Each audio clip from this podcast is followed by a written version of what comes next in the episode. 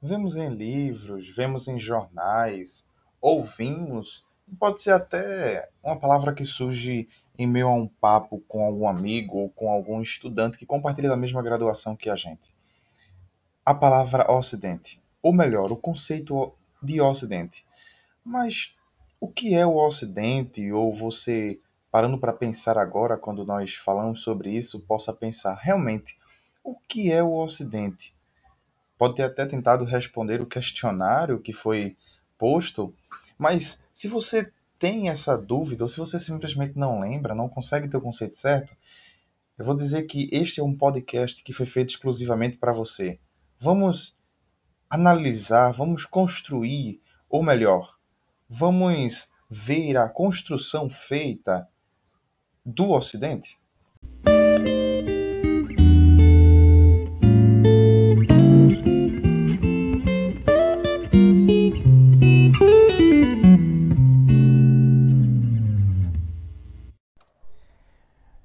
Embarcar nessa jornada que é estudarmos sobre o Ocidente ou sobre a construção do Ocidente, o período histórico a qual esse, essa construção ocorre e os efeitos que tem sobre a sociedade de nossa época e sobre a sociedade a qual foi construído esse conceito.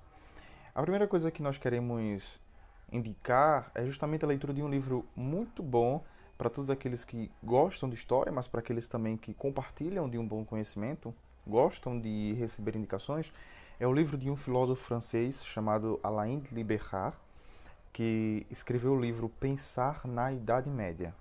Esse livro é um livro que, que pode ser lido e deve ser lido, é muito bom, pois traz consigo uma ressignificação para esse período histórico.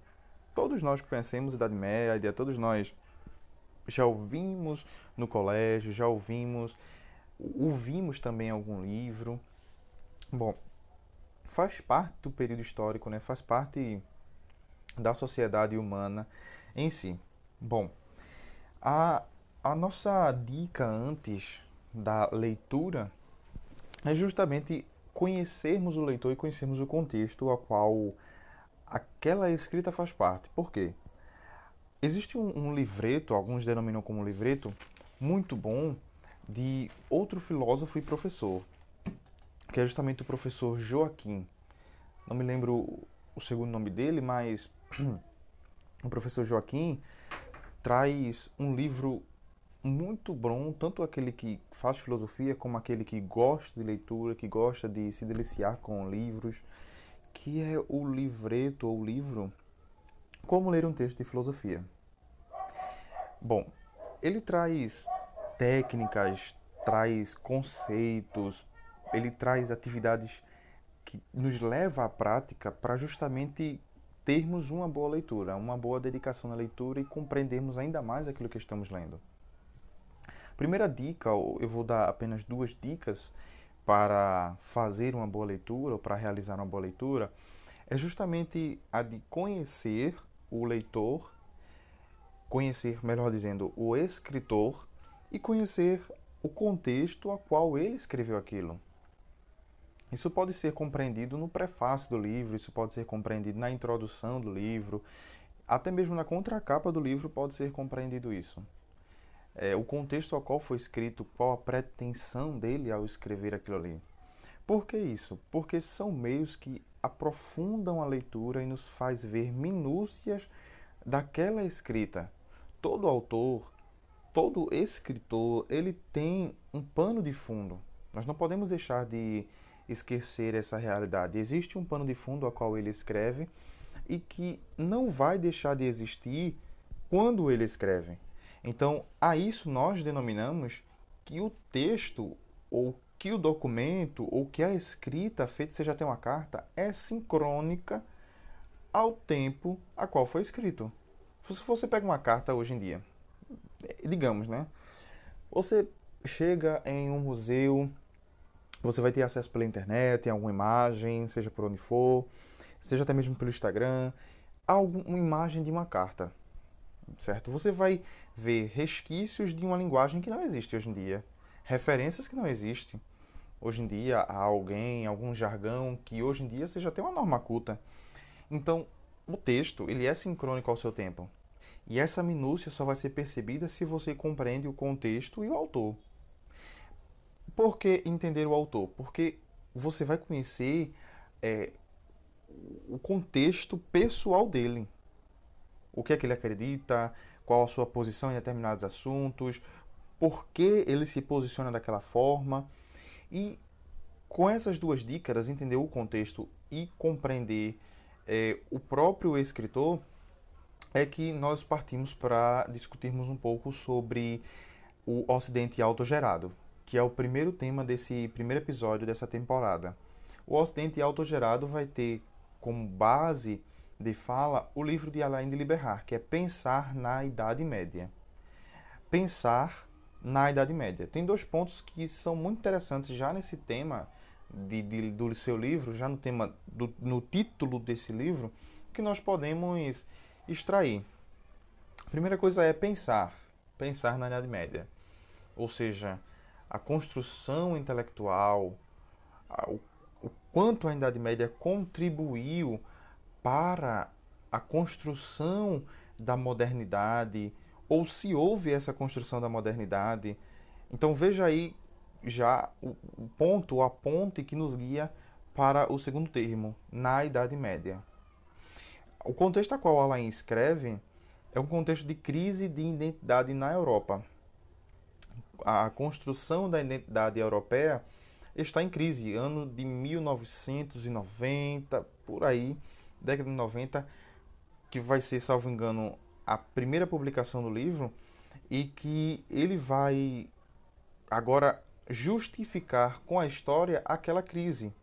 Ele vai trazer as claras o motivo pelo qual existe aquela crise, ou até mesmo através de sua escrita, talvez não seja essa a intenção do autor, mas de uma certa forma, em algum ponto de, do, do capítulo 4, A Herança Esquecida, ele consegue trazer algumas soluções implícitas.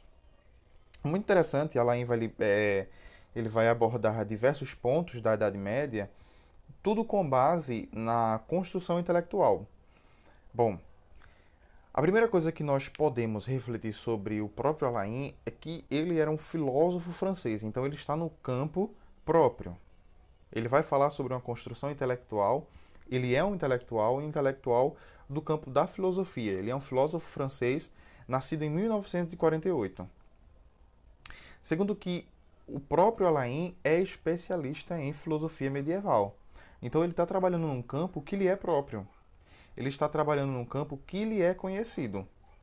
Então, a filosofia medieval faz parte dos estudos do Alain. E por que não regredir no tempo, né, se a gente pode pensar assim, e agora começar a construir um novo significado para a Idade Média. Por que construir um novo significado? É muito interessante pensar isso, por quê? Porque a história, como ciência, ela sempre é, procura se estudar, ela procura revisitar os conceitos que foram construídos. E Idade Média é um conceito construído também por historiadores. Idade Média já o, esse é, esse termo já traz consigo algo mediano, algo que não tem nenhum grande sucesso, mas também que não é algo é, tão esdrúxulo assim, tão baixo. É algo que está na média. É algo que está ali, sabe? Por que isso? Porque quando nós revisitamos a história dos conceitos, nós podemos ver é, muitas vezes preconceitos, é, etnocentrismo, xenofobia presente, não de uma maneira atual como nós conhecemos, porque senão se transforma em anacronismo, ou seja, se transforma em uma atualidade de coisas que não tinham significados atuais, que nós conhecemos hoje. Então, nós revisitamos os conceitos e revemos a sua construção para poder darmos é, um significado próprio hoje em dia, próprio no sentido de que foi melhor formulado agora. Claro, não excluindo o conceito anterior, porque ele também é um objeto histórico. Foi construído em um período histórico e precisa existir. Né? Precisa existir porque agora se tornou histórico, precisa ser conhecido. Então, o termo, o próprio termo Idade Média já traz consigo essa, essa, essa questão mediana da Idade Média ser um período onde não houve produção. Em determinado ponto do capítulo 4, o Alain vai dizer assim: Para alguns historiadores, a Alta Idade Média confunde-se com a chamada Idade das Trevas. E aí ele coloca entre aspas. E diz assim: É injusto. Somos forçados, no entanto, a reconhecer que, durante todos aqueles anos, os livros são raros e a cultura erudita pouco difundida. É, é, de, certeza isso que ele fala. Né? Na Alta Idade Média, vai existir uma pequena produção comparada ao período antigo, né? à Idade Antiga, ao período clássico, das grandes descobertas, dos grandes filósofos, dos grandes nomes da matemática. E alguns historiadores vão denominar a Idade das Trevas, mas aí Alain traz uma desconstrução deste conceito ou deste preconceito que está é, incrustado nos ensinamentos, muitas vezes até escolares. A Idade das Trevas não existe, né? ou não deveria existir na boca é, do professor ou na boca da população. Por quê? Porque, querendo ou não, durante esse período vão ser traduzidos grandes documentos ou vão receber traduções grandes obras da filosofia, grandes obras da medicina, grandes obras da física, de vários campos da ciência. Na Idade Média vão existir, ou melhor, existe essa fase da tradução e aí é muito interessante essa, essa parte a qual o Alain de Libertar traz. Por quê? Porque ele vai agora começar a mostrar né, o pensar na Idade Média, a formação intelectual da Idade Média, com base em dois contextos geográficos. O primeiro contexto geográfico é a Europa em si, e o segundo contexto geográfico vai ser o Islã. Vai ser o Islã, ou o Iraque, como ele se refere em um ponto do seu livro ele vai mostrar que a, a formação intelectual se dá de maneira diferente inicialmente, mas que existe uma grande contribuição islâmica para o pensamento ocidental.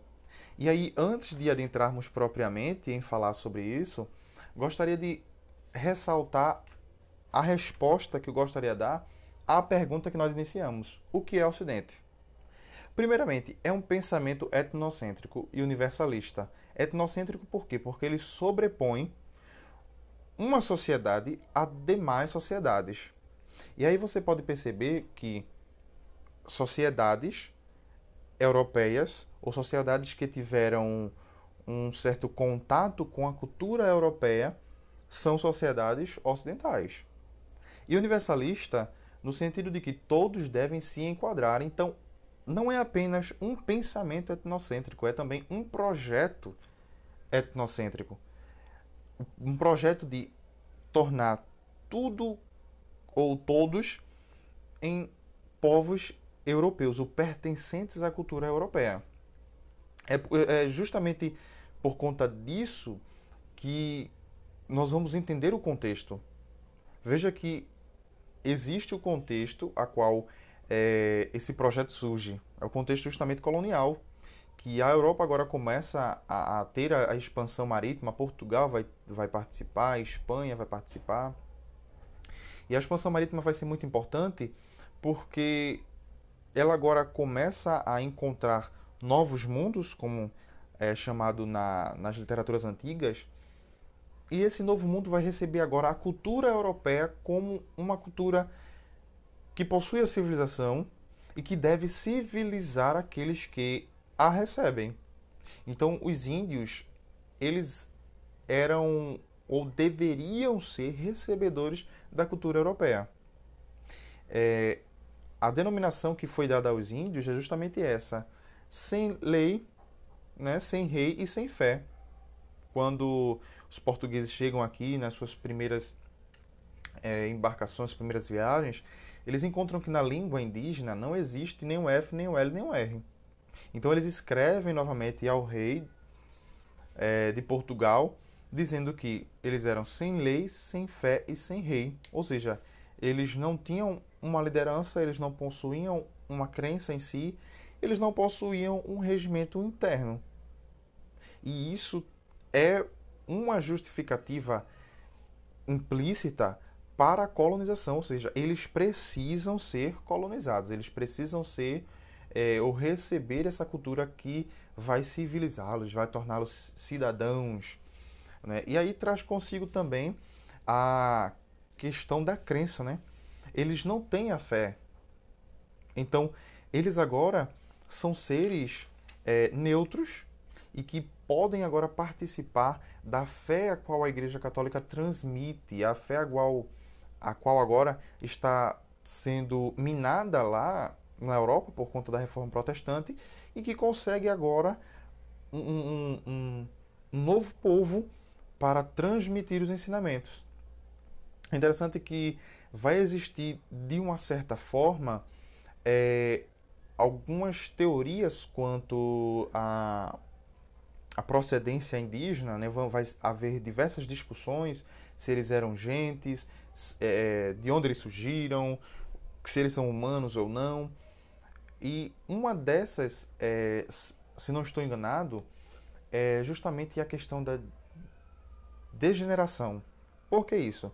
Acreditava-se que a, a, o norte da África, propriamente ali o Oriente Próximo, né, que faz parte desse Oriente Próximo Jerusalém, é, faz parte desse Oriente, Pró, Oriente Próximo o Mar Mediterrâneo, ali que fica perto da Itália, ali no norte da África. Quem se distancia daquele Oriente Próximo estaria degenerado, estaria longe da terra onde houve a revelação divina. Era assim que a Igreja Católica encarava essa questão. Então, eles estão distantes, então eles estão degenerados. Eles precisam ser regenerados. E por que não agora civilizá-los com a religião cristã? Eles precisam é, entrar na religião cristã para serem regenerados.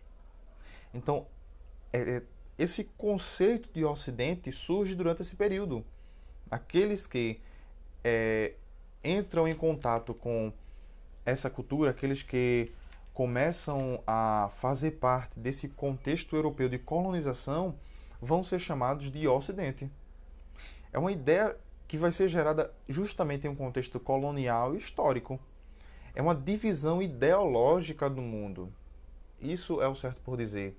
A Europa agora ela começa a se expandir e ela começa a formular ou a formar o Ocidente. Aqueles que é, são é, culturados, né, por assim dizer, ou inseridos na cultura, eles fazem parte do Ocidente. É interessante é, entender isso para que possamos compreender propriamente aquilo que o Alain de Liberar vai estar falando. Por quê? Porque ele vai trazer é, esses dois contextos é, geográficos. Ele vai trazer a Europa se desenvolvendo e como ocorre o desenvolvimento no Islã. O que é que acontece? No período clássico, é, vai existir essas grandes descobertas, as grandes produções intelectuais dos filósofos é, a respeito da vida e do mundo. Esses textos agora, agora da Idade Clássica para a Idade Média, uma parte vai ser perdida, uma parte vai começar a, a, a sair do domínio público e o que acontece? O Islã agora, o, o Iraque agora, é, recebe é, esses, esse resquício de textos ou, ou, de produções intelectuais que ainda permanecem existentes e eles preservam. O que vai ser dito comumente é que o Islã serve apenas como um, conservador, certo? aquilo que vai conservar as produções intelectuais da Idade Média, que vai preservar as grandes obras é, filosóficas e que da Idade Média para a Idade Moderna, esses originais agora é, são revolvidos ou eles conseguem chegar até a Europa e surge agora esse período moderno Então, a glorificação se transforma europeia. Isso que comumente ocorre, é, talvez em livros que não passem por revisões ou no imaginário é, social. A Idade Média, como sendo um período onde é, os textos clássicos eles ficam guardados pelo Islã, pelo Oriente, e eles são revolvidos agora à Europa, e a Europa agora traz consigo essa Idade Moderna, ou seja, ela rompe com esse período de escuridão sempre trazendo um, se você analisar, sempre trazendo uma ideia etnocêntrica, ou seja, a Europa acima é, das demais sociedades. É, justamente ao contrário. Justamente ao contrário. Por quê? Porque o Islã ele vai sim resguardar essas, esses textos, esses clássicos, é, mas ele vai produzir também. O Alain de Liberar ele diz assim que pode-se dizer que nesse mundo muçulmano a filosofia existe num sentido que, afinal de contas, a condiciona até ainda hoje, ou seja, a filosofia fazia estava fazendo parte daquele contexto, certo, islâmico, e que vai fazer parte no sentido que vai começar a condicionar a sociedade. E, e o Alain de Liberar diz: a condiciona ainda hoje. Então, é um, o Alain Liberal se posiciona dizendo assim que os europeus olhavam para essa posição dos islâmicos de adquirir os textos clássicos da filosofia, das demais ciências, como a medicina, as, é, a, a, física, a química, né, diversos campos da ciência, vai dizer que simplesmente isso era uma questão de tolerância. Por quê? É como se dissesse assim, ah, eles estão demonstrando que eles são tolerantes com as outras religiões, que eles são tolerantes aos outros tipos de pensamento. Não é que eles realmente queiram é, crescer intelectualmente, que eles realmente participem disso. Um, um grande, uma grande demonstração é, de um preconceito. Né, de um preconceito. Hoje nós podemos denominar de preconceito. Então, vai existir isso e Alain Liberar vai trazer em seu livro. Ao contrário de que no contexto da Europa, por mais que exista a reforma de Carlos Magno, né, que vai é, justamente reinar ali em Gália, no território que hoje se entende ocupado pela França, Bélgica, Suíça e parte da Alemanha e Itália, vai trazer a reforma carolíngia, né? a reforma religiosa e administrativa que só tinha como objetivo praticamente a formação do clérigo. Ou seja, era uma reforma, era uma um passo adiante, mesmo durante esse período que alguns denominam como obscuro para a produção de, da intelectualidade, a posição científica, mas era uma reforma que tinha como objetivo ensinar a ler e escrever uma certa elite clerical. Ou seja, de formar um corpo clerical. É, na época é, em que existe essa questão europeia sob o califado de Harun al-Rashid, nós vamos ter uma política cultural já mais brilhante, como pronuncia Alain de Liberar uma cultura abássida mais brilhante, ambiciosa e mais evoluída.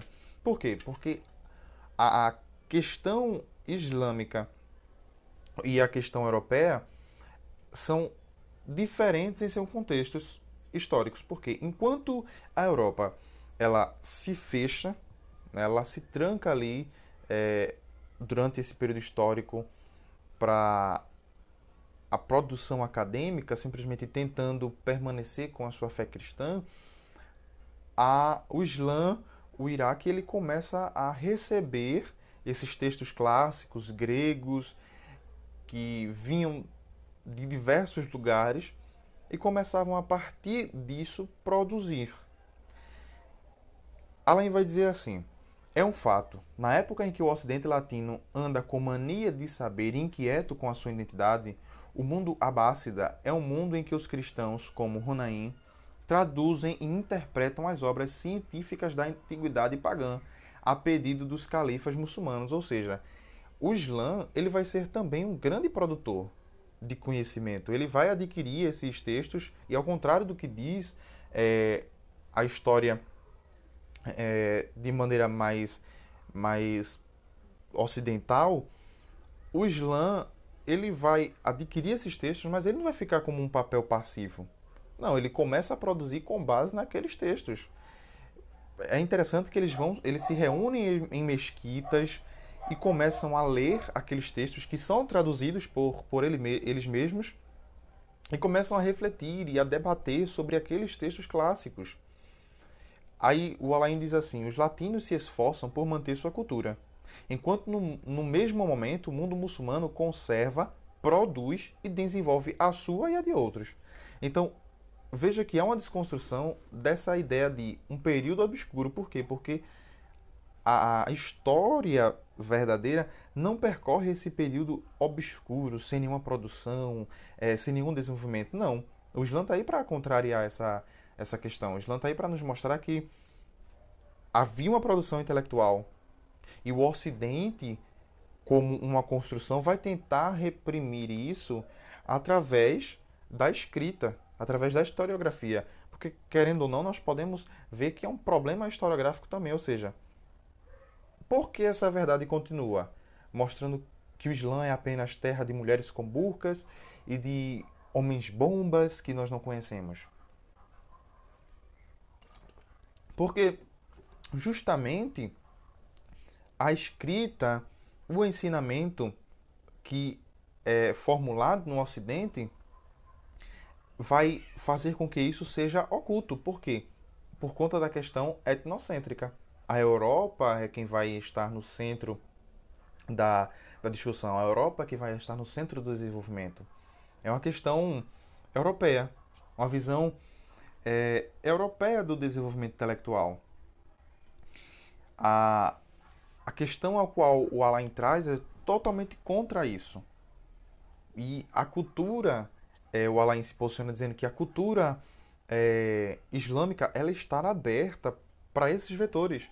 Tanto é que se você colocar para pesquisar é, Averroes desta forma, coloque muçulmano Averroes, você vai ver o quanto de informação tem. Eu me admirei, é, confesso, quando eu fui pesquisar, é, fazendo a leitura deste, deste capítulo, quando eu fui pesquisar o quanto de informação que, que existia é, desses islâmicos.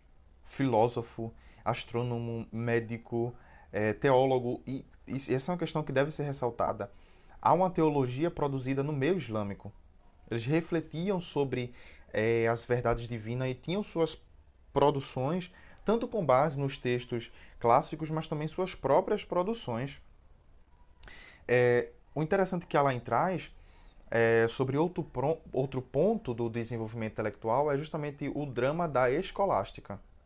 O que seria mais ou menos o drama da da escolástica.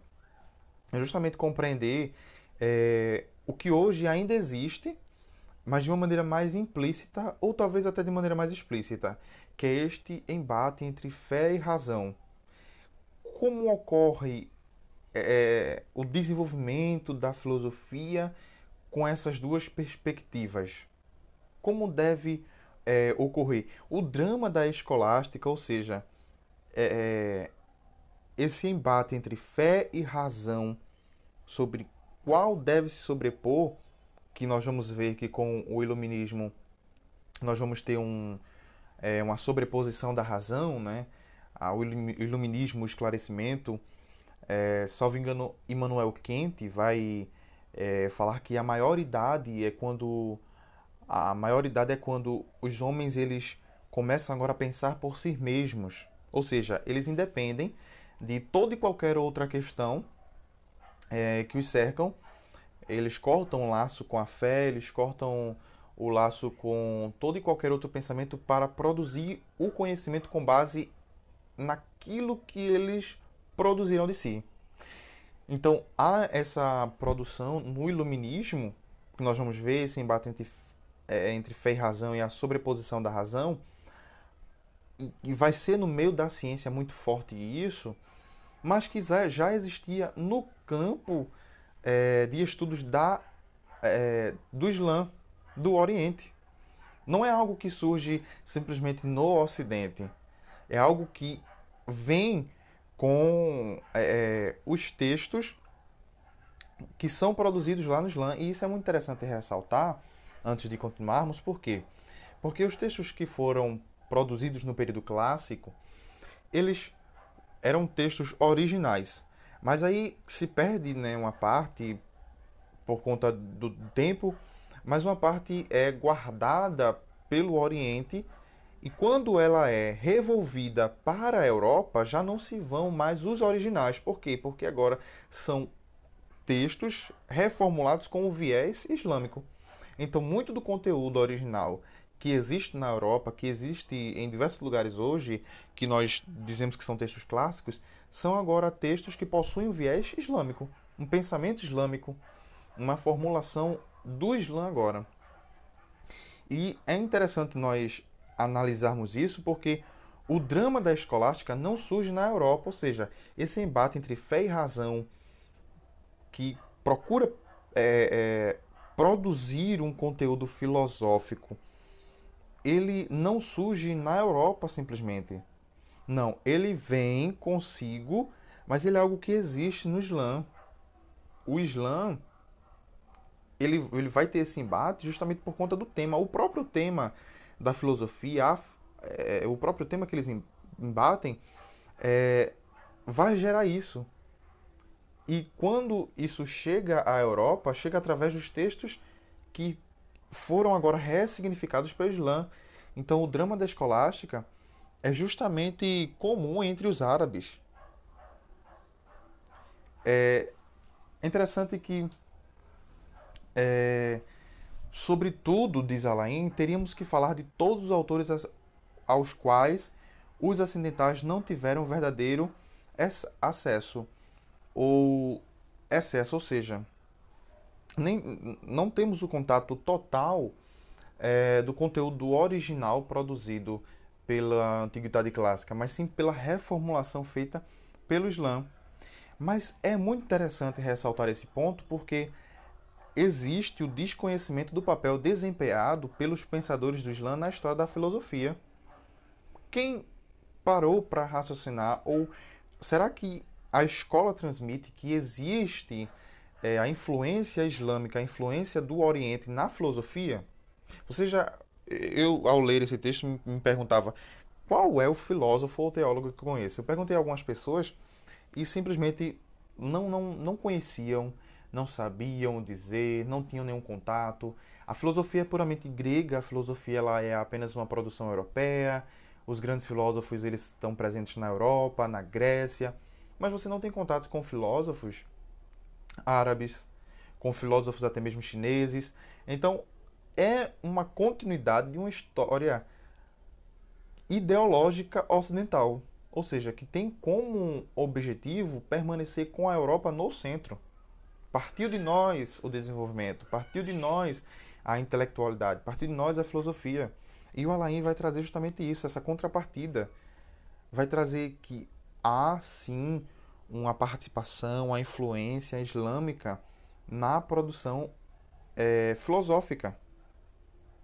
Uma reprodução que inicia na, é, no Islã e vai ter o seu impacto na Europa. E aí é interessante um ponto que o Alain ele traz, que é justamente a idade média na escola em favor da laicidade. Por quê? Porque ele não somente traz agora consigo essa questão de que, não, a intelectualidade não é apenas um domínio da Europa. Foi sim também, ou recebeu sim também, uma grande influência do Islã. O Islã tem uma participação que deve ser considerada. Mas ele traz agora consigo um embate que, querendo nós ou não, pode ser trazido para a atualidade e pode ser repensado. Existe uma, uma frase que eu ressaltei do, do Alain, que ele diz assim: No entanto, é claro que, para além dos signos e das insígnias, a escola deve, nos limites que lhe são próprios, buscar o sentido de todas as vontades de pertença, tentar esclarecer todas as declarações de identidade. Por que ele diz isso? Porque ele agora vai é, ele agora vai contrapor-se ou ele vai tentar minar essa ideia de laicidade que permeava na escola da Idade Média. Não, nós somos pessoas que recebemos é, pessoas de todas as nações. Né? Nós somos cosmopolitas, né? A, a, Europa é um lugar que pessoas de diversos lugares passeiam. Mas aí o Alain diz assim que não é somente receber aquelas pessoas e colocá-las ali em cadeiras e apenas isso. Não. Mas é buscar o sentido de todas as vontades de pertença, ou seja, apresentar a, a identidade de cada um. Por que ele diz isso? Porque, querendo ou não, na escola da Idade Média era apresentada apenas a participação europeia. Então, as crianças que eram de diversas outras nações não recebiam é, a informação, não recebiam a educação que a sua própria cultura, que não estava presente agora de maneira tão física como se ele tivesse no seu próprio país, tem uma grande influência sobre a sociedade europeia. Imagine uma criança árabe em uma escola europeia na Idade Média. Ela não saberia da influência que um filósofo árabe teve é, na filosofia europeia. Ela não teria a oportunidade na escola de receber é, e de ver os outros colegas aprendendo sobre a sua própria cultura. E isso é um ponto importante por quê? Porque, querendo ou não, na escola existe essa. Na escola, de uma maneira geral, existe ainda essa questão se é apresentado apenas um viés, se é apresentado apenas uma forma é, é, é, ali, e não se é mostrado as formas de pertença de cada um, ou seja, é, ele é árabe, esse daqui é índio, esse daqui, e que todos possam se sentir participantes daquela cultura, que todos possam se sentir envoltos naquilo que é formulado ali. Então, muitas vezes é formulado apenas uma posição e as demais são inseridas ainda que de forma é, inconsciente naquilo. Ela é inserida naquilo sem perceber. E aí ele diz assim, se contrapondo a essa situação, inútil enaltecer os méritos da mestiçagem cultural, se a prática política dos blocos, a Europa, a ciência, a filosofia, as artes e as letras. O que, é que ele está querendo dizer? Ele diz assim que ah, nós somos formados por povos de diversas nações. Né? Aqui ao francês, aqui ao londrino, ao brasileiro, ao chinês, ao indiano, é tudo. Mas se a política de ensino da escola presente na Idade Média, ela é aquela ainda de bloco. A Europa, a ciência, a filosofia, as artes e as letras. Mas aqueles que são das outras nações não se sentem pertencentes à, à sua própria cultura e começam agora a perder toda aquela noção por conta disso. Aí ele diz assim: enfim, é inadmissível que não tenham nenhum meio de saber que os remotos antepassados dos franceses, ditos de cepa, e aí cepa é simplesmente uma ramificação, como se refere na genealogia, tiveram bem antes dele e a face a seus próprios ancestrais, que, in, que iniciaram um longo e difícil trabalho de aculturação, ou seja, é, é apresentado, certo? É apresentado é, as grandes figuras francesas, é apresentado as grandes figuras da história, mas não é apresentado que aquelas figuras tiveram como ramificações, talvez de estratégia, através de filosofia, talvez de até mesmo é, de aprender de uma forma mais física com os ancestrais deles mesmos. Ou seja, uma criança que é árabe, uma criança que é islâmica ali numa escola francesa, ela nunca vai saber que é, é os grandes heróis franceses podem ter recebido uma influência islâmica. Essa, essa questão de pertencimento não vai existir nela. Essa questão de que, não, olha só, a minha nação tem uma influência aqui. Então, é justamente essa questão que ele diz que isso é um longo e difícil trabalho de aculturação. Ou seja, elas começam agora a perder as suas próprias características. E vai ser muito debatido isso com, com o leitor sobre a questão da burca, que as crianças islâmicas elas recebiam essa, essa proibição é, e hoje em dia, querendo, querendo ou não, existe este preconceito, né? existe essa questão ainda é, remanescente, né? Essa, esse preconceito com a, a burca, esse preconceito com a cultura que é que, que, que é presente em todo o contexto. Eu estava hoje em, em uma primeira reunião do grupo de pesquisa do BRICS e é just, foi justamente tocado nesse assunto sobre a participação dos chineses e dos bolivianos. Quem for ali. Sou pernambucano, gente. E aí, pernambucano e cabense, quem for para Cajueiro Seco vai se deparar com um boliviano, é um venezuelano que sempre está ali pedindo esmola. E aí existem certos comentários que são puramente xenofóbicos, são puramente preconceituosos com é, esses estrangeiros. Né? E aí foi ressaltado no, nessa primeira reunião do grupo de pesquisa, dizendo assim que eles recebem duas denominações. Os chineses vêm para roubar emprego e os venezuelanos, os, é, os bolivianos, vêm simplesmente para pedir esmola. Então essa taxação, querendo ou não, é uma forma de preconceito, é uma forma de perpetuar e existe ainda é, isso no meio da sociedade. Então a escola, como um, um canal é, para a laicidade, não prossegue mostrando aos que fazem parte dela é, o pertencimento ou apresentando a identidade de cada um. E essa é a discussão de Alain de Liberar, né? a laicidade nos termos pedagógicos e indumentários. Ele vai discutir também a produção acadêmica ou a produção intelectual na escola. Ele vai é, trazer a, a, questão da dupla verdade, que aí nós já, nós já vimos né, há um tempo atrás sobre essa questão do drama da escolástica. Ele vai dizer que foi por meio de Maimônides que os latinos conheceram trechos da teologia muçulmana.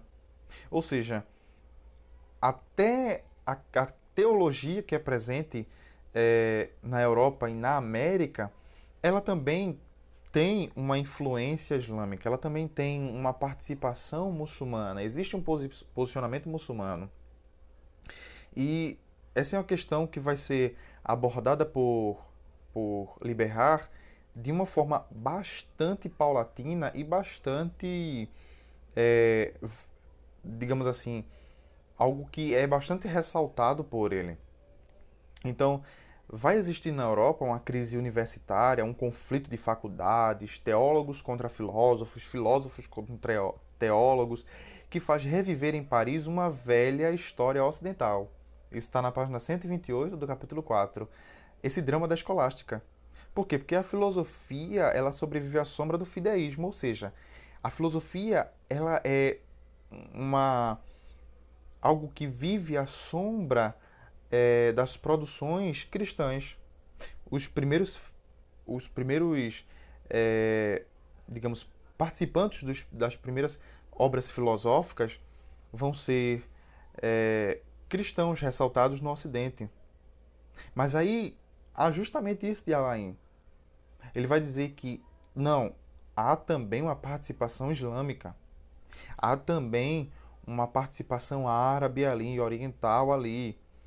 A filosofia sobrevive à sombra do fideísmo, mas essa é uma questão que também é abordada lá no islamismo, lá no Islã. Essa questão da fé e da razão vai sobreviver e vai é, acontecer lá na França, quando os filósofos agora são contra os teólogos e existe esse embate da fé e da razão e que vai ser abordado por eles também. Então, é muito interessante analisar isso, por quê? Porque isso formula uma crítica à divisão tradicional, que é justamente isso: Idade Antiga, Idade Média e Modernidade.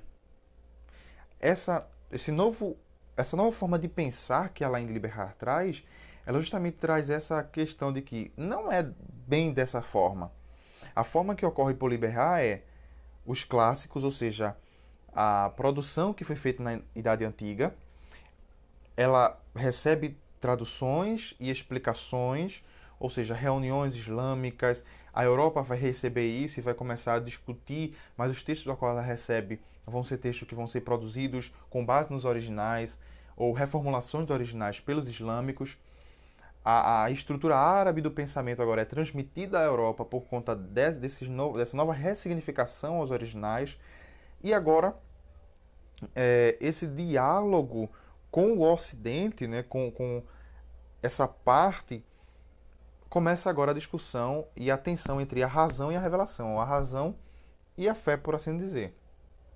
Então, a, a forma é, que nós entendemos como Ocidente, ela é totalmente um planejamento etnocêntrico. Ou seja, ele faz com que você esqueça propriamente dessa herança islâmica. É por isso que quando vocês é, ressaltaram lá no, na pesquisa, eu achei isso muito interessante, essa é, participação de vocês e prometemos que vai, vai ter ainda muito mais. É, vocês falaram que o Ocidente é o oposto de Oriente, alguns riram, disseram que era muito óbvio e alguns disseram que não sei, mas o conceito é justamente isso, algo que está em oposto ao Oriente, como que o Ocidente é que é, avança, o Ocidente é que se moderniza, o Ocidente, ou seja, a Europa é o centro, aqueles que foram colonizados por ela, aqueles que tiveram contato com essa cultura europeia, é, são aqueles que fazem parte da elite social, aqueles que realmente são intelectuais, enquanto o Oriente, né, o, o Islã, é, a cultura, até mesmo a cultura chinesa em si, não vai fazer parte é, desse estudo, ou seja, dessa cultura desenvolvida no Ocidente. Então, além de liberar, ele traz essas questões para que possamos repensar a Idade Média para que possamos reanalisar a, re, reanalisar a Idade Média e, com base nisso, refletirmos sobre o que é o Ocidente e qual a filosofia que está por trás dele. É por isso que é muito importante estudarmos é, é, a filosofia ocidental para entendermos o que está por trás desse projeto, que é um projeto extremamente etnocêntrico, de colocar a Europa sobre as demais nações. E universalista, ou seja, todos devem se enquadrar.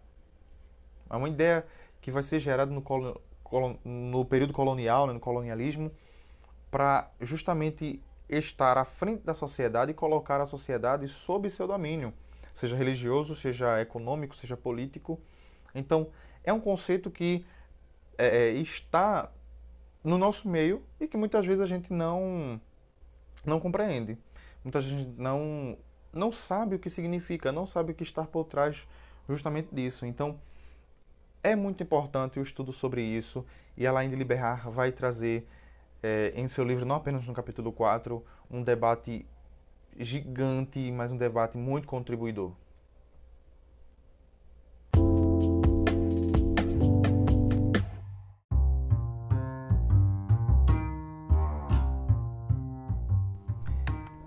Agora eu gostaria de agradecer a você que esteve aqui conosco, é, ouvindo um pouco sobre esse primeiro episódio, né, o Ocidente Autogerado, e dizer para você que este é apenas o primeiro episódio de uma série de temporadas que teremos. E discutiremos temas que são produzidos dentro da própria academia, debatidos dentro da própria academia, e prometo que são temas importantes para todos quanto participam da história, que são todos nós.